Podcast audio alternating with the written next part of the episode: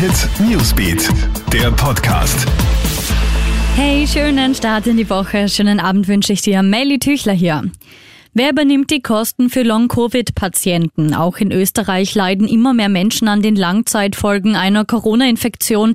Zwischen 10 und 20 Prozent aller Ex-Corona-Infizierten kämpfen noch Monate später mit verschiedensten Symptomen.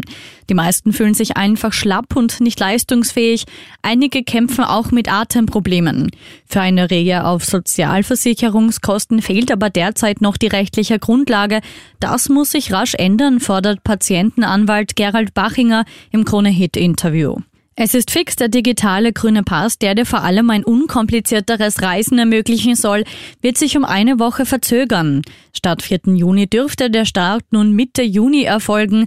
Als Grund dafür werden kurzfristig durch die EU bekannt gegebene Änderungen der technischen Anforderungen genannt, die IT-Anpassungen in Österreich nötig machen. Damit wirst du die 3Gs, also getestet, genesen oder geimpft, vorerst weiter in Papierform nachweisen müssen. Am 6. Juli muss sich der frühere FPÖ-Obmann Heinz-Christian Strache wegen Bestechlichkeit am Wiener Landesgericht verantworten. Prozessgegenstand ist ein vermuteter Gesetzeskauf im Zusammenhang mit der Privatklinik Wien-Währing.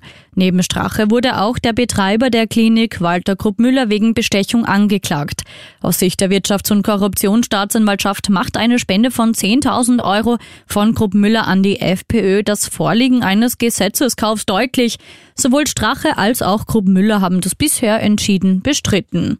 Und du willst Urlaub in Kroatien machen, dann gibt's jetzt Good News vor dem langen Wochenende für dich, denn bereits ab Dienstag fällt die Quarantänepflicht für Reiserückkehrer. Voraussetzung dafür ist der 3G-Nachweis. Ursprünglich war diese Erleichterung erst mit 10. Juni angedacht. Gesundheitsminister Wolfgang Mückstein begründet den Schritt damit, dass sich die epidemiologische Lage in verschiedenen Regionen verbessert.